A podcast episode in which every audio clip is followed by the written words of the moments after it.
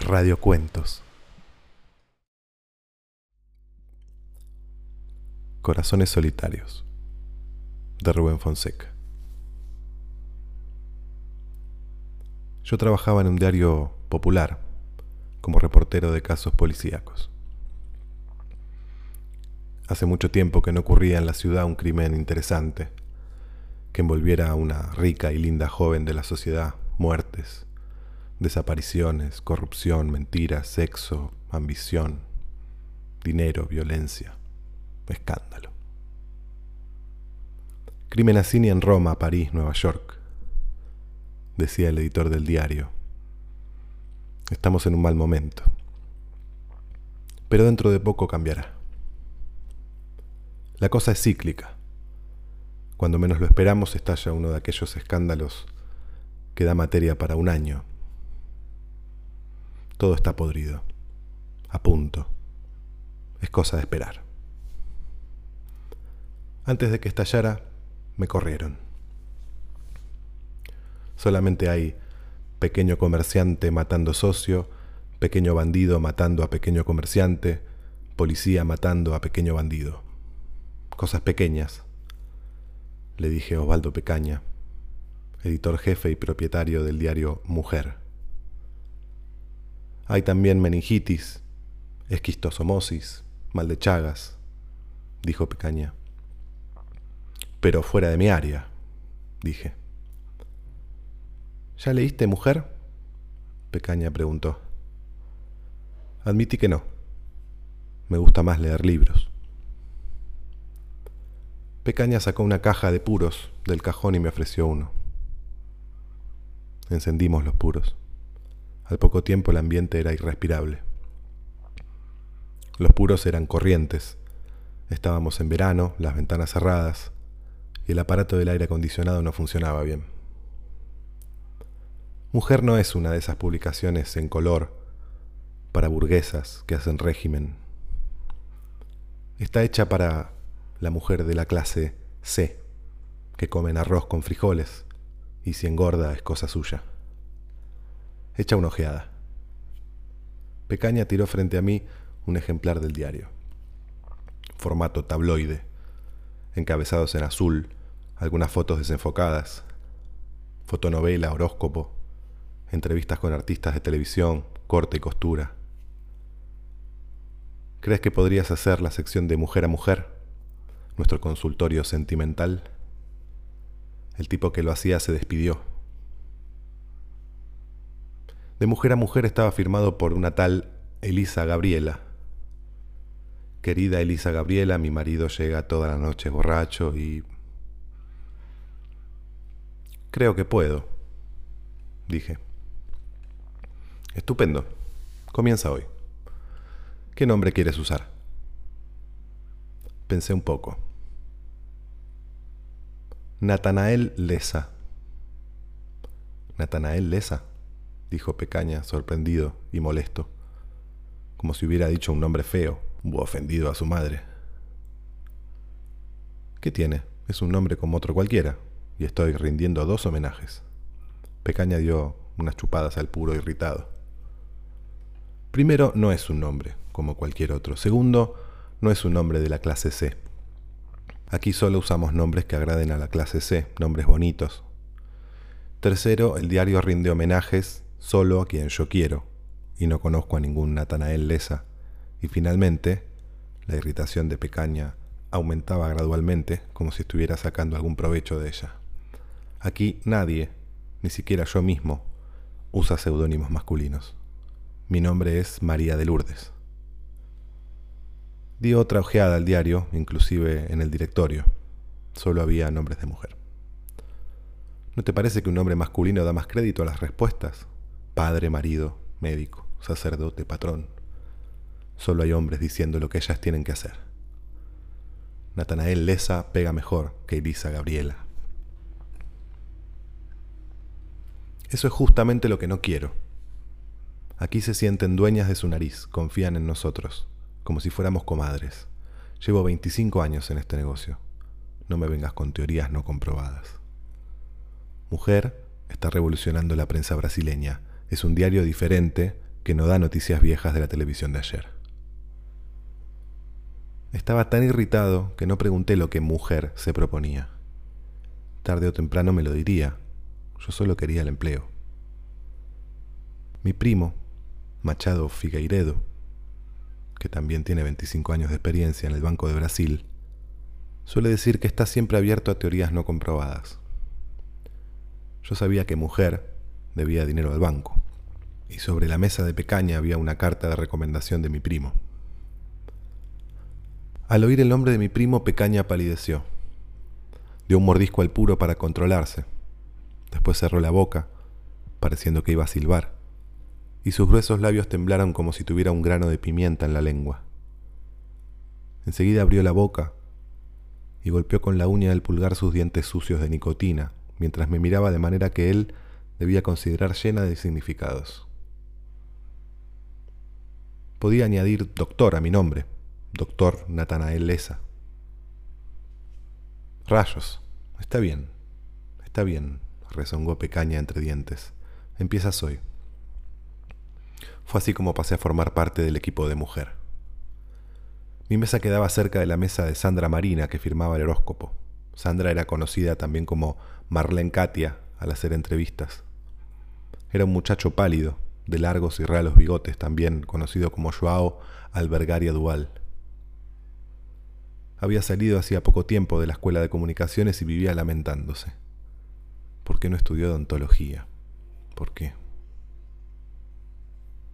Le pregunté si alguien traía las cartas de los lectores a mi mesa. Me dijo que hablara con Jacqueline en expedición. Jacqueline era un negro grande de dientes muy blancos.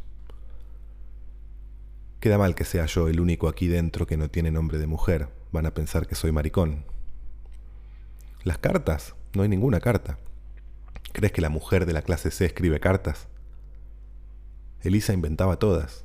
Apreciado doctor Natanael Leza, conseguí una beca de estudios para mi hija de 10 años en una escuela elegante de la zona sur.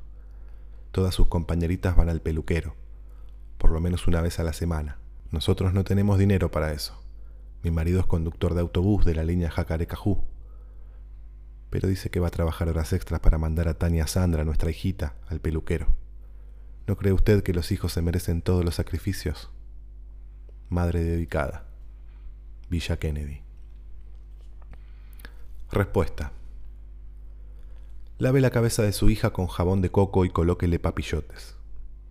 Queda igual que en el peluquero. De cualquier manera, su hija no nació para ser muñequita, ni tampoco la hija de nadie. Coge el dinero de las horas extras y compra otra cosa más útil, comida, por ejemplo. Apreciado doctor Natanael Leza. Soy bajita, gordita y tímida. Siempre que voy al mercado, al almacén, a la bacería, me dejan en la cola. Me engañan en el peso, en el cambio, los frijoles tienen bichos, la harina de maíz está mohosa, cosas así. Acostumbraba a sufrir mucho, pero ahora estoy resignada. Dios los está mirando y en el juicio final van a pagarlo. Doméstica resignada. Peña. Respuesta. Dios no está mirando a nadie. Quien tiene que defenderte eres tú misma. Sugiero que grites, vocees a todo el mundo, que hagas escándalo. No tienes ningún pariente en la policía. Bandido también sirve. Arréglate, gordita. Apreciado doctor Natanael Leza. Tengo 25 años, soy mecanógrafa y virgen. Encontré a ese muchacho que dice que me ama mucho. Trabaja en el Ministerio de Transportes y dice que quiere casarse conmigo, pero que primero quiere probar. ¿Qué te parece? Virgen loca, parada de Lucas. Respuesta. Escucha esto, Virgen loca. Pregúntale al tipo lo que va a hacer si no le gusta la experiencia. Si dice que te planta, dáselo, porque es un hombre sincero. No eres grosella ni caldo de gilo para ser probada, pero hombres sinceros hay pocos vale la pena intentar. Fe y adelante, firme. Fui a almorzar. A la vuelta Pecaña mandó llamarme, tenía mi trabajo en la mano. Hay algo aquí que no me gusta, dijo. ¿Qué? Pregunté. Ay, Dios mío, qué idea la gente se hace de la clase C, exclamó Pecaña, balanceando la cabeza pensativamente mientras miraba para el techo y ponía boca de silbido. Quienes gustan ser tratadas con palabrotas y puntapiés son las mujeres de la clase A. Acuérdate de aquel lord inglés que dijo que su éxito con las mujeres era porque trataba a las damas como putas y a las putas como damas. Está bien. Entonces, ¿cómo debo tratar a nuestras lectoras? No me vengas con dialécticas. No quiero que las trates como putas. Olvida el lord inglés. Pon alegría, esperanza, tranquilidad y confianza en las cartas. Eso es lo que quiero. Doctor Natanael Leza, mi marido murió y me dejó una pensión muy pequeña. Pero lo que me preocupa es estar sola a los 55 años de edad, pobre, fea, vieja y viviendo lejos. Tengo miedo de lo que me espera. Solitaria de Santa Cruz. Respuesta. Graba esto en tu corazón, solitaria de Santa Cruz. Ni dinero, ni belleza, ni juventud, ni una buena dirección dan felicidad. ¿Cuántos jóvenes ricos y hermosos se matan o se pierden en los horrores del vicio? La felicidad está dentro de nosotros, en nuestros corazones. Si somos justos y buenos, encontraremos la felicidad. Sé buena, sé justa. Ama al prójimo como a ti misma. Sonríe al tesorero de INPS cuando vayas a recibir tu pensión. Al día siguiente Pecaña me llamó y me preguntó si podía también escribir la fotonovela producíamos nuestras propias fotonovelas, no es fumetti italiano traducido. Elige un nombre. Elegí Clarice Simone. Eran otros dos homenajes, pero no le dije eso a Pecaña. El fotógrafo de las novelas vino a hablar conmigo. Mi nombre es Mónica Tuzzi, dijo, pero puedes llamarme Agnaldo.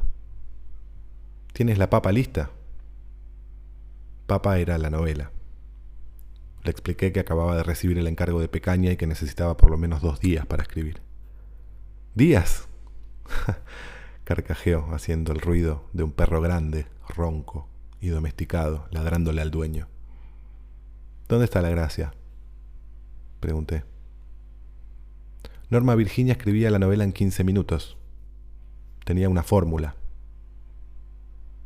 Yo también tengo una fórmula.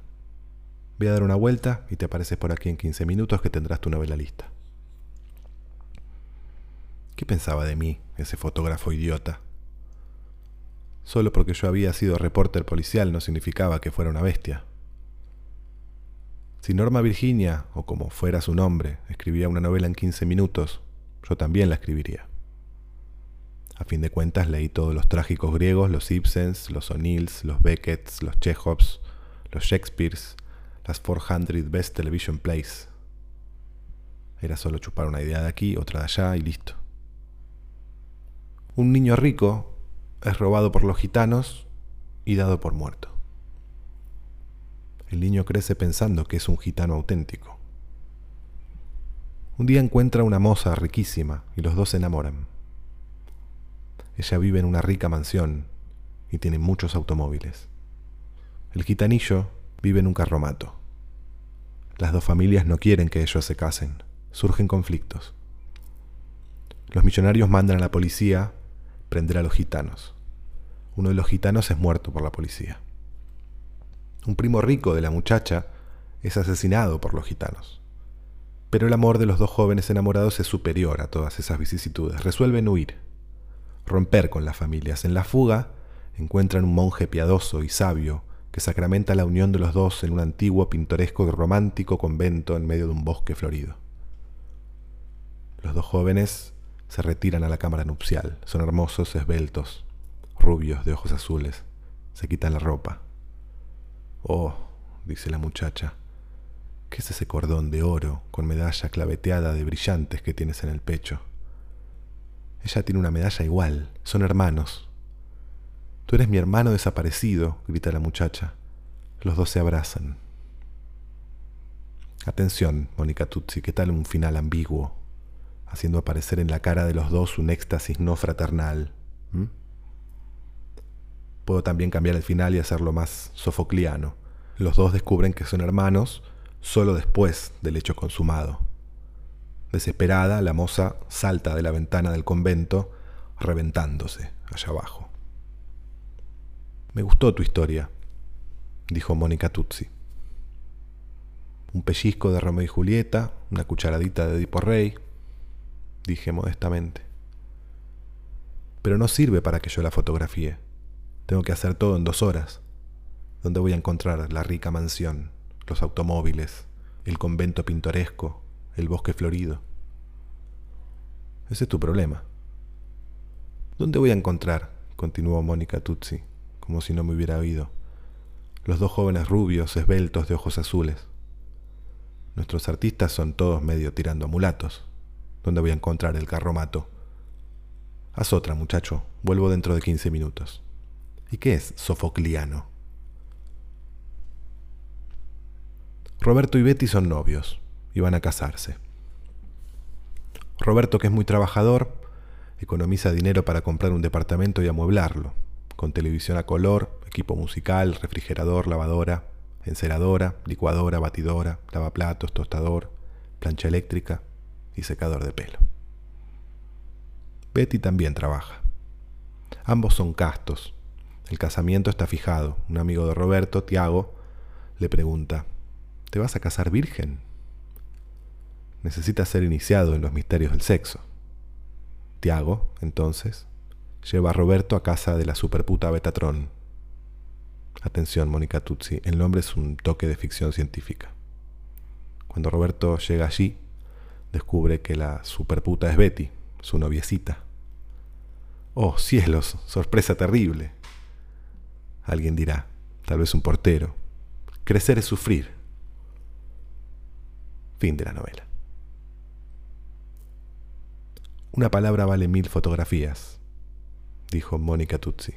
Estoy siempre en la parte podrida. De aquí a poco vuelvo. Doctor Natanael, me gusta cocinar. Me gusta mucho también bordear y hacer crochet.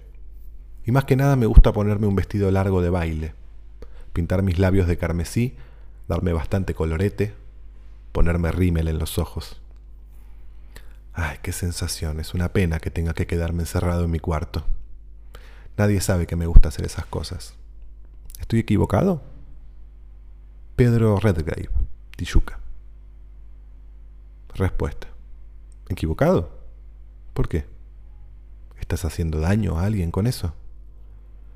Ya tuve otro consultante que, como a ti, también le gustaba vestirse de mujer. Llevaba una vida normal, productiva y útil a la sociedad. Tanto que llegó a ser obrero supervisor. Viste tus vestidos largos, pinta tu boca de escarlata, pon color en tu vida. Todas las cartas deben ser de mujeres, advirtió Pecaña. Pero esa es verdadera, dije. No creo. Entregué la carta a Pecaña. La miró poniendo cara de policía examinando un billete groseramente falsificado. ¿Crees que es una broma? preguntó Pecaña. Puede ser, dije, y puede no ser. Pecaña puso su cara reflexiva. Después, añade a tu carta una frase animadora, como por ejemplo, escribe siempre. Me senté a la máquina. Escribe siempre, Pedro. Sé que este no es tu nombre, pero no importa. Escribe siempre, cuenta conmigo. Natanael Lesa. Coño, dijo Mónica Tutsi. Fui a hacer tu dramón y me dijeron que está calcado de una película italiana. Canallas, atajo de babosos. Solo porque fui reporter policial me están llamando plagiario. Calma, Virginia. ¿Virginia? Mi nombre es Clarice Simone, dije. ¿Qué cosa más idiota es esa de pensar que solo las novias de los italianos son putas? Pues mira, ya conocí una novia de aquellas realmente serias era hasta hermana de la caridad. Y fueron a ver también a la puta. Está bien, muchacho. Voy a fotografiar esa historia. ¿La Betatron puede ser mulata? ¿Qué es Betatron? Tiene que ser rubia, pecosa. Betatron es un aparato para la producción de electrones dotado de gran potencial energético y alta velocidad, impulsado por la acción de un campo magnético que varía rápidamente, dije. Coño. Eso sí que es nombre de puta, dijo Mónica Tutsi con admiración, retirándose. Comprensivo Natanael Lesa. He usado gloriosamente mis vestidos largos. Y mi boca ha sido tan roja como la sangre de un tigre y el romper de la aurora. Estoy pensando en ponerme un vestido de satén e ir al teatro municipal. ¿Qué te parece? Y ahora voy a contarte una gran y maravillosa confidencia, pero quiero que guardes el mayor secreto de mi confesión. ¿Lo juras? Ay, no sé si decirlo o no decirlo. Toda mi vida he sufrido las mayores desilusiones por creer en los demás. Soy básicamente una persona que no perdió su inocencia. La perfidia, la estupidez, la falta de pudor, la bribonería, me dejaron muy impresionada. Cómo me gustaría vivir aislada, en un mundo utópico, hecho de amor y bondad. Mi sensible Natanael, déjame pensar, dame tiempo. En la próxima carta contaré más. Tal vez todo. Pedro Redgrave. Respuesta. Pedro. Espero tu carta con tus secretos, que prometo guardar en los arcanos inviolables de mi recóndita conciencia. Continúa así, enfrentando altanero la envidia y la insidiosa alevosía de los pobres de espíritu adorna tu cuerpo sediento de sensualidad, ejerciendo los desafíos de tu mente valerosa. Pecaña preguntó, ¿esas cartas también son verdaderas? Las de Pedro Redgrave, sí. Extraño, muy extraño, dijo Pecaña golpeando con las uñas en los dientes. ¿Qué te parece? No me parece nada, dije. Hizo preguntas sobre la fotonovela, sin interesarse, sin embargo, por las respuestas. ¿Qué tal la carta de la cieguita? Pregunté. Pecaña cogió la carta de la cieguita y mi respuesta, y leyó en voz alta. Querido Natanael, no puedo leer lo que escribes. Mi abuelita adorada me lo lee. Pero no pienses que soy analfabeta. Lo que soy es cieguita. Mi querida abuelita me está escribiendo la carta, pero las palabras son mías. Quiero enviar unas palabras de consuelo a tus lectores para que ellos, que sufren tanto con pequeñas desgracias, se miren en mi espejo. Soy ciega, pero soy feliz. Estoy en paz, con Dios y con mis semejantes. Felicidades para todos. Viva el Brasil y su pueblo. Cieguita feliz. Carretera del Unicornio. Nova Iguazú. Olvidé decir que también soy paralítica. Pecaña encendió un puro. Conmovedor.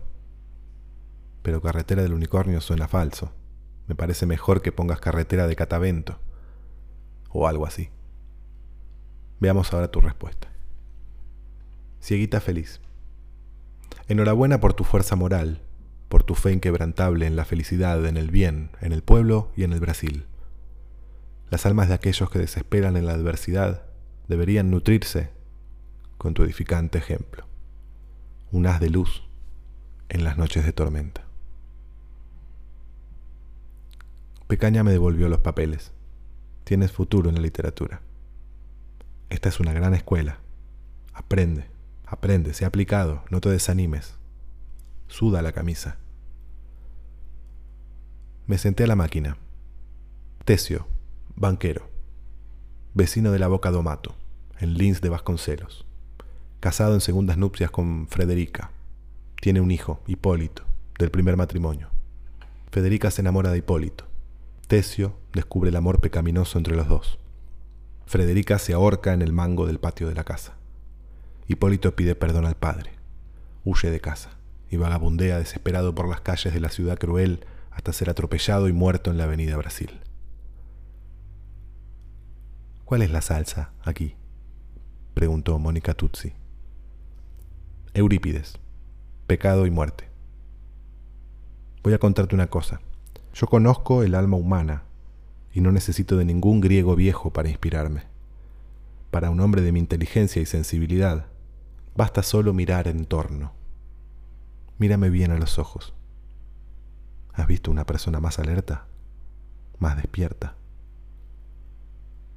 Mónica Tutsi me miró fijo a los ojos y dijo, creo que estás loco. Continué. Cito los clásicos solo para mostrar mis conocimientos. Como fui reporter policial, si no lo hiciera no me respetarían los cretinos.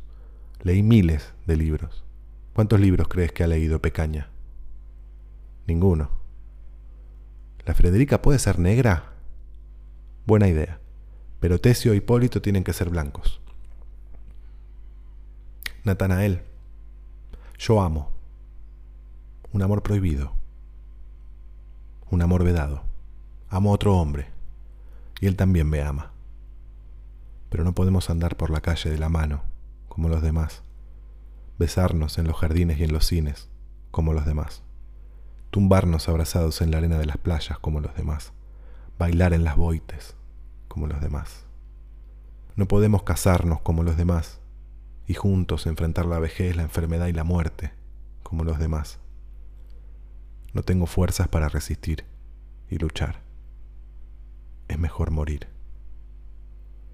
Adiós. Esta es mi última carta. Manda decir una misa por mí. Pedro Redgrave. Respuesta. ¿Qué es eso, Pedro? ¿Vas a desistir ahora que encontraste tu amor? Oscar Wilde sufrió el demonio, fue desmoralizado, ridiculizado, humillado, procesado, condenado, pero aguantó la embestida si no puedes casarte, arrímate. Hagan testamento uno a favor del otro. Defiéndanse. Usen la ley y el sistema en su beneficio. Sean como los demás egoístas, encubridores, implacables, intolerantes e hipócritas. Exploten, expolien. Es legítima defensa. Pero por favor, no hagan ninguna locura. Mandé la carta y la respuesta pecaña. Las cartas solo eran publicadas con su visto bueno. Mónica Tutsi apareció con una muchacha. Esta es Mónica, dijo Mónica Tutsi. ¿Qué coincidencia? dije. ¿Qué coincidencia qué? preguntó la muchacha Mónica. Que tengan el mismo nombre, dije. ¿Se llama Mónica?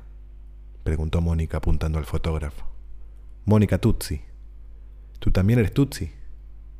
No, Mónica Amelia. Mónica Amelia se quedó royendo una uña y mirando a Mónica Tutsi.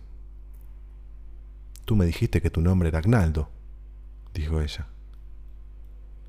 Allá afuera soy Agnaldo, aquí dentro soy Mónica Tutsi. Mi nombre es Clarice Simone, dije. Mónica Amelia nos observó atentamente, sin entender nada veía a dos personas circunspectas, demasiado cansadas para bromas, desinteresadas del propio nombre. Cuando me case mi hijo o mi hija, va a llamarse Hei Xiu, dije. ¿Es un nombre chino? preguntó Mónica. O bien Fiu Fiu, silbé. Te estás volviendo nihilista, dijo Mónica Tutsi, retirándose con la otra Mónica. Natanael, ¿sabes lo que es dos personas que se gustan, éramos nosotros dos, María y yo. ¿Sabes lo que es dos personas perfectamente sincronizadas? Éramos nosotros dos, María y yo. Mi plato predilecto es arroz, frijoles, cola a la mineira, farofa y chorizo frito. ¿Imaginas cuál era el de María? Arroz, frijoles, cola a la mineira, farofa y chorizo frito. Mi piedra preciosa preferida es el rubí. La de María Verás también era el rubí. Número de la suerte, el 7. Color, el azul. Día, lunes. Película del oeste. Libro, El Principito. Bebida, cerveza. Colchón, el Anatón. Equipo, el Vasco da Gama. Música, la samba. Pasatiempo, el amor. Todo igualito entre ella y yo. Una maravilla. Lo que hacíamos en la cama, muchachos, no es para presumir, pero si fuera en el circo y cobráramos la entrada, nos hacíamos ricos. En la cama ninguna pareja jamás fue alcanzada por tanta locura resplandeciente.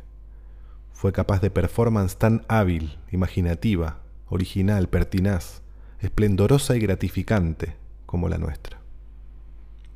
Y repetíamos varias veces por día, pero no era solo eso lo que nos unía. Si te faltara una pierna, continuaría amándote, me decía. Si tú fueras jorobada, no dejaría de amarte, respondía yo. Si fueras sordomudo, continuaría amándote, decía ella. Si tú fueras visca, no dejaría de amarte, yo respondía.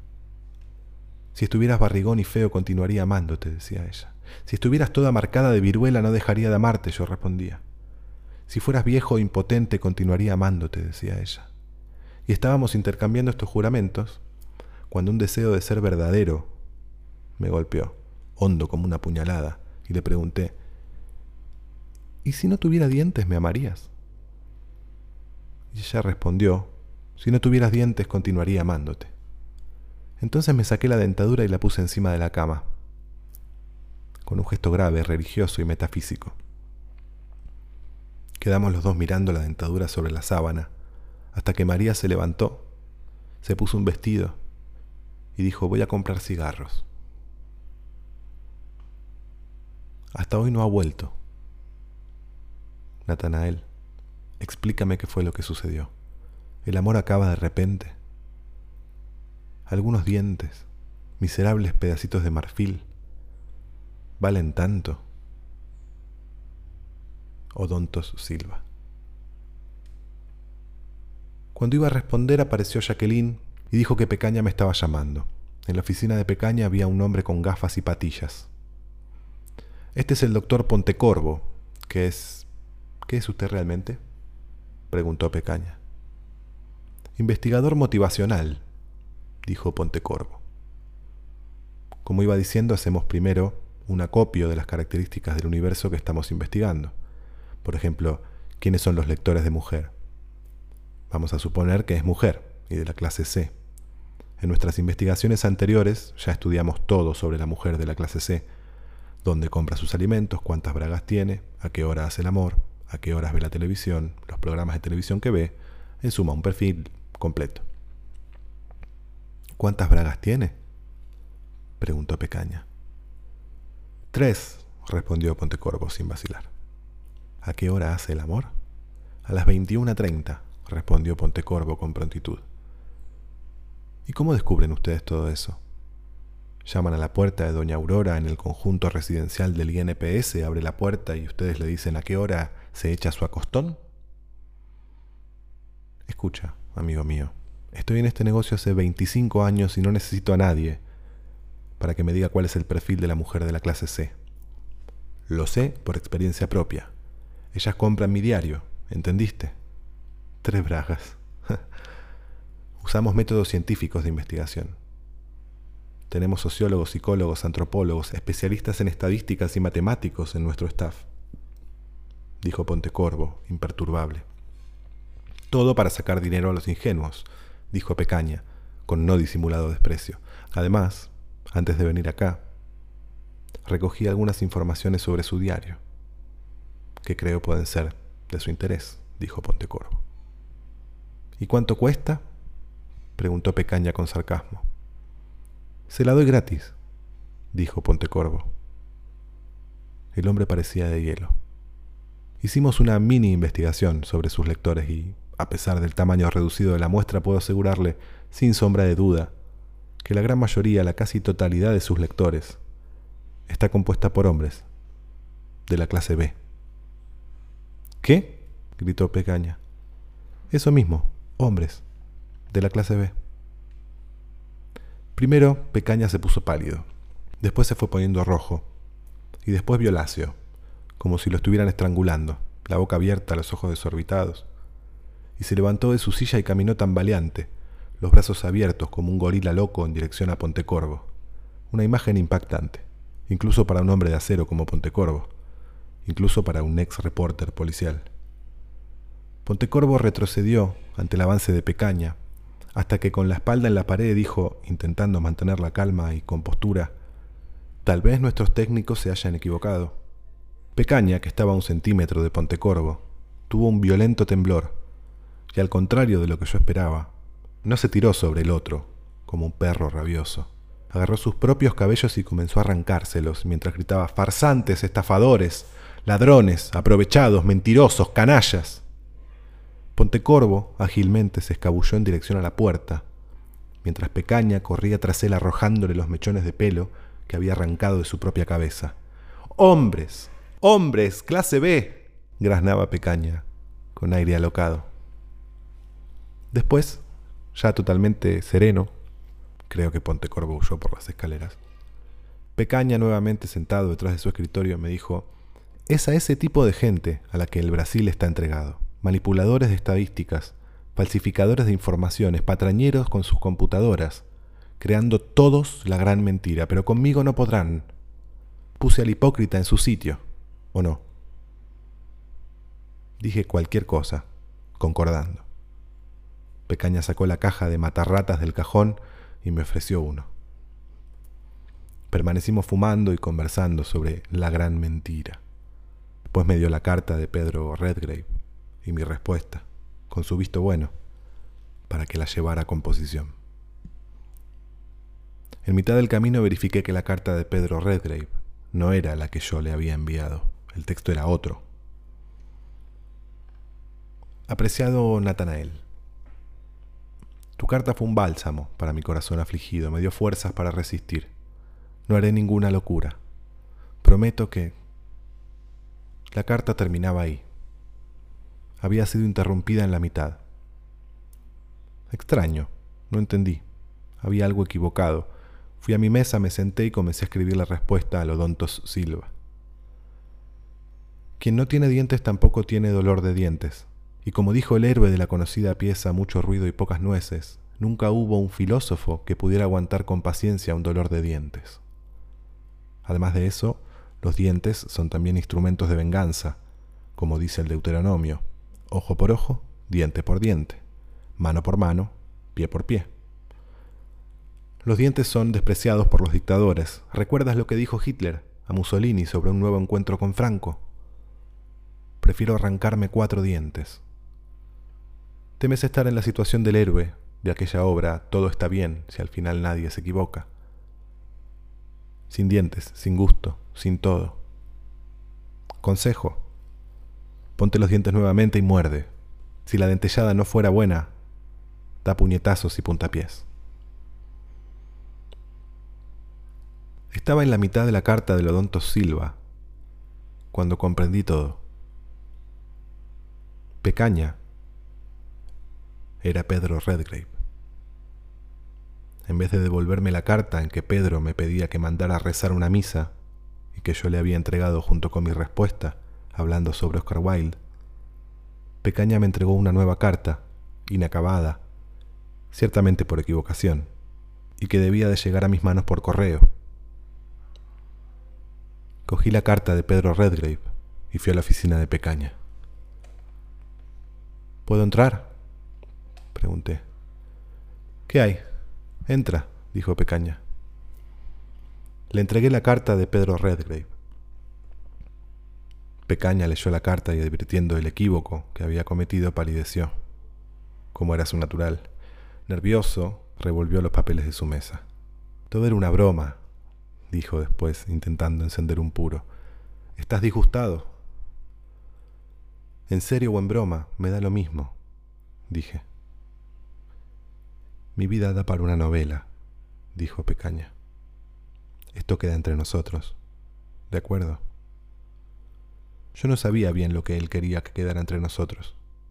Que su vida daba para una novela o que él era Pedro Redgrave. Pero respondí. Claro, solo entre nosotros. Gracias, dijo Pecaña, y dio un suspiro que cortaría el corazón de cualquiera que no fuera un ex reporter policial.